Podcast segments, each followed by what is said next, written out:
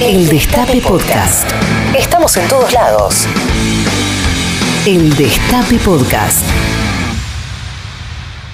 Teníamos muchas ganas de conversar con alguien que ya se hubiera dado la vacuna, con una persona que ya pudiera contarnos cómo fue ese proceso y tenemos la suerte de haberlo conseguido.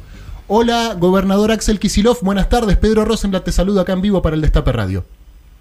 ¿Cómo andás, Pepe? ¿Cómo andan todos? Eh, nosotros andamos muy bien y mucho tiene que ver con la foto que se subió hoy a tus redes, Axel, en la cual te vimos eh, ahí dándote, dándote la vacuna, lo cual representa una gran esperanza, una gran ilusión para todos, ¿no?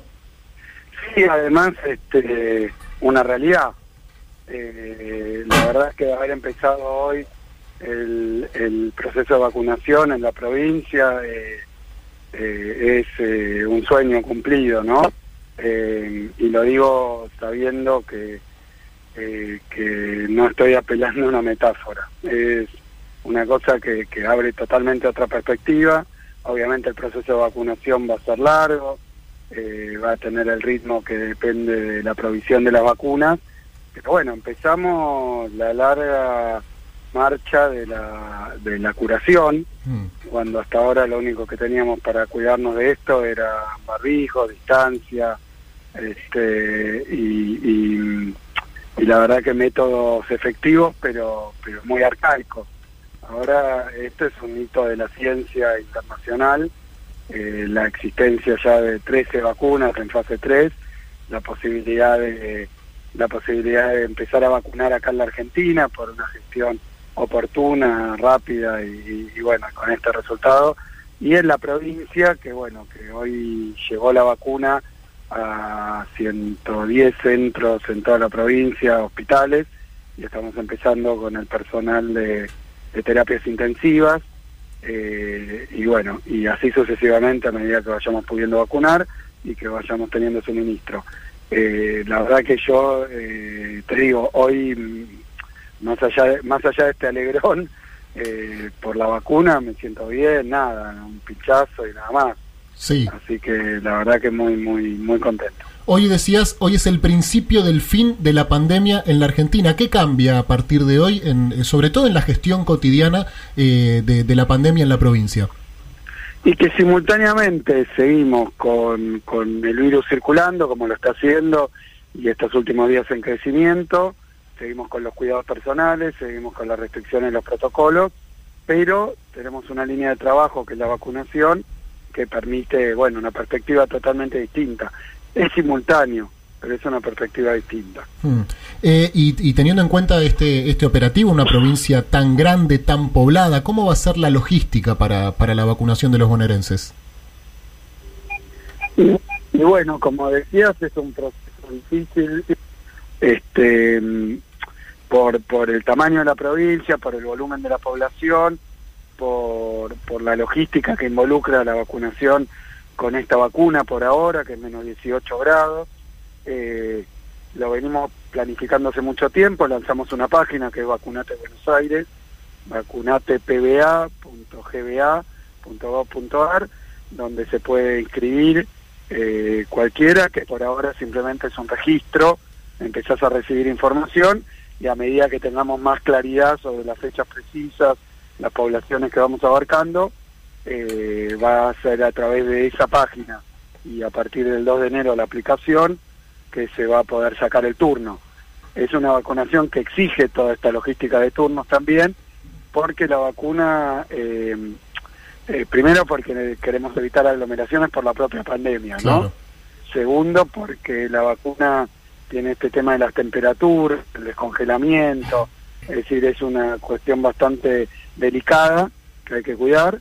Eh, y después porque tenemos que ir eh, administrando las vacunas, eh, como empezamos hoy a hacerlo, teniendo en cuenta prioridades según el grado de exposición de, y de riesgo también. Así que va a ir abarcando diferentes grupos poblacionales hasta llegar primero a 6 millones de personas en la provincia, que eso se va a completar seguramente cuando recibamos los 10 millones a nivel nación de la vacuna Sputnik y este, después pensamos abarcar en la medida de lo posible 12 millones, ese sería el óptimo porque así tendríamos vacunado un 60%, que es lo que genera la inmunidad colectiva, ¿no?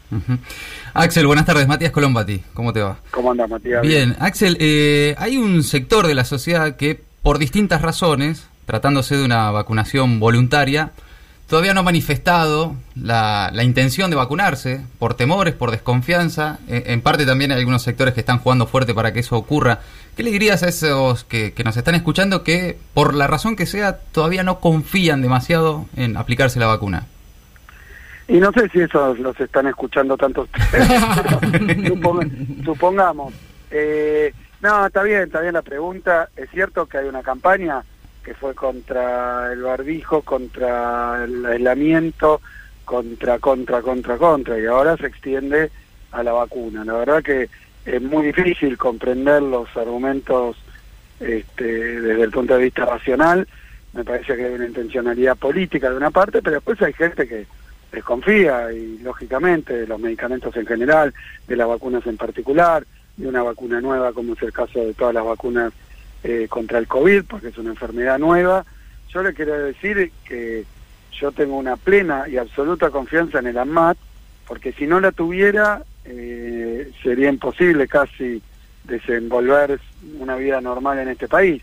Cuando uno se toma un medicamento, lo que mira es que sea un medicamento registrado y aprobado por el AMAT y no pregunta si el mm. compuesto esencial viene de India o viene de Pakistán, de donde viene la mayor parte, pues son los mayores productores de los principios activos de todos los remedios y medicamentos. Cuando uno este, cada tanto escucha una noticia, el AMAT prohíbe o saca de circulación tal alimento porque no cumple. Bueno, uno confía en los especialistas, los de Argentina son muy reconocidos regional e internacionalmente y están en AMAT y se aprobaron la vacuna. Yo la verdad que no soy ni bioquímico ni ni este ni médico, me, aplico todo lo que la MAT dice que está bien. Y así he hecho. Este, te digo, si uno abre, el prospecto de cualquier medicamento, eh, pruébenlo en su casa o así en el botiquín, empiecen a abrir, hasta el que parece más inocente, tiene una larga lista de contraindicaciones, este, se le agrega efectos secundarios, y bueno, que probabilísticamente en general no pasan, porque si no enfermaría más de lo que cura. Este, entonces yo creo que es muy difícil tener desconfianza este, a algo ya aprobado por el ANMAT y que además, eh, en el caso particular de la vacuna Sputnik, eh, llamada rusa por un tema este, extraño, porque la vacuna se llama Pfizer, a la de Oxford, Oxford, y no norteamericana o yankee, eh, inglesa, o bueno, no es así, me parece que, que hay una intencionalidad, pero ahora la vacuna del laboratorio Gamaleya, que es la Sputnik, está, está en conversaciones con, con Oxford para hacer una complementación científica y agregarle a la vacuna eh, de AstraZeneca, que es la marca comercial del laboratorio, este, algunas de las cuestiones que descubrió la Sputnik, y al mismo tiempo, mira, con decirte que Israel está en conversaciones, según salió la prensa ayer, para producir la llamada vacuna rusa. O sea que me parece que los que están haciendo una ensalada rusa, ¿no? Los que, los que quieren pegarle a una vacuna por el lugar donde está el laboratorio con los científicos de primerísimo nivel, tiene, no sé, eh, muchísimos premios Nobel, Rusia, muchas de las cosas que usamos fueron descubiertas en Rusia, qué sé yo, ¿eh? es rarísimo, no, no, no quiero ni engancharme. A los que dudan, bueno, eh, se empiezan a, a, dudar de algo aprobado por el AMAC, tendrían que ir a hacer una quema de remedios, porque todo lo que usamos está aprobado por el ANMAT. Y después, obviamente, que es lógico, para eso también yo un poquito tratando de dar confianza y, ejemplo con esto, me vacuné para que vean que no pasa nada, es una vacuna más como todas las que nos damos, que obviamente pueden traer este, algún hinchazón en el lugar, en algunos casos con una probabilidad mucho más baja como pasó con la Pfizer, que se reportaron casos de alergia. Pero bueno, eso está dentro de cualquier medicamento, el organismo reacciona eh, de alguna manera leve, porque por eso son vacunas este, de mucha seguridad y ya probadas en hasta fase 3 en un proceso, pero se están, estamos así. Axel Maitena Boitis te saluda, buenas tardes. ¿Cómo Y además también hoy es un día de mucha emoción y expectativa por el tratamiento de la ley de la interrupción voluntaria del embarazo y me gustaría saber tu opinión y tu expectativa y cómo estás viviendo también este día histórico. No, yo espero que se apruebe, voté a favor la última vez, eh, que era legislador, eh, pero bueno, viviéndolo eh, también con la expectativa, porque bueno, es un tema de la hora del Senado, que tiene una composición este, peculiar, así que bueno, esperando, esperando el resultado, como, como, como yo creo que la mayoría de la sociedad. Axel, eh, pensando ahora en, en, lo que se viene, ¿no? El comienzo de un nuevo año con el proceso de vacunación en marcha y al mismo tiempo una situación social eh, bastante crítica, ¿no? Que ha dejado el año de la pandemia, el arrastre también de años de recesión. En ese punto, ¿cuál es el camino y cuáles son las políticas que, que se van a implementar para que para que se pueda remontar la situación? Mira, yo no tengo certezas, tengo escenarios, porque la verdad que eh, nadie se esperaba el coronavirus, ahora han anunciado eh, o reportado mutaciones que por ahora este, están cubiertas por la vacuna, así que estamos en un marco de mucha incertidumbre, en un proceso absolutamente inédito de película, ¿no? Que estamos viviendo con una vacuna, con una pandemia que afectó este, todos los rincones del globo y que eh, la verdad que también con mucha, eh, como digo, con, con, emoción, optimismo y, y bueno, ahora eh, ya con la vacuna aplicada, que, es algo por lo que venimos trabajando hace muchísimo tiempo, o sea que la ciencia también trabajó contra reloj y de manera cooperativa y esto eh, dio este resultado. Ahora, eh, ¿cuál es el escenario que veo? Bueno, una vacunación que va a llevar meses, así que mientras tanto vamos a estar conviviendo con el virus y sus alternativas, ¿no? Ahora hay un crecimiento de casos, primero en la ciudad, después en, en el conurbano.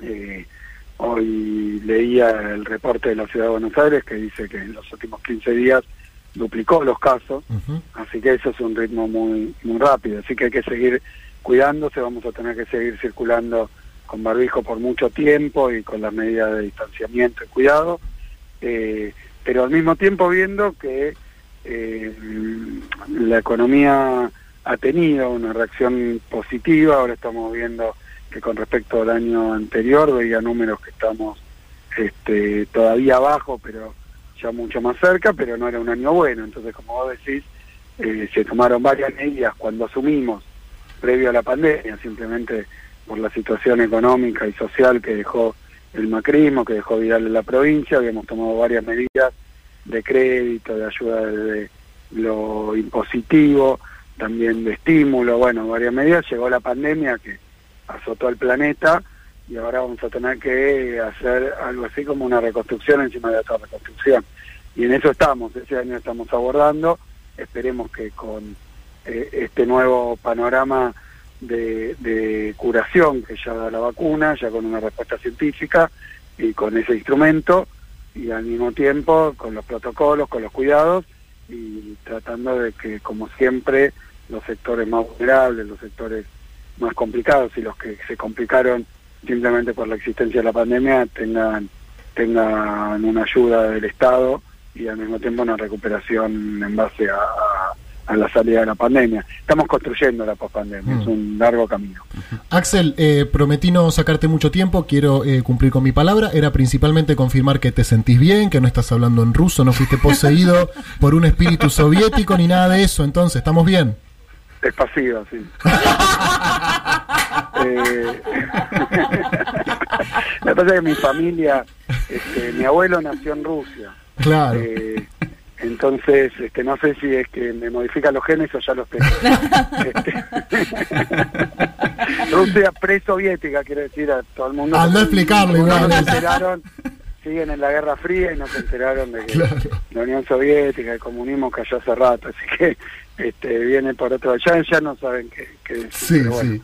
Bueno. confirmo todos los peores las peores pronósticos bien bueno este, nada me siento muy bien la verdad que además me, como todo el sistema de salud de la provincia este, dando una respuesta a la altura de la situación así que hablando con las autoridades del hospital con los intensivistas que, que han batallado tanto yo lo hice un día también después de una conferencia y cuando era con Alberto y con la reta eh, pasé por una terapia intensiva como están ahora en plena lucha con, con el virus, la verdad que, que es heroico lo que hacen con todo ese equipamiento, con todo ese estrés de estar eh, tan cerquita de, la enfermedad, con sus familias.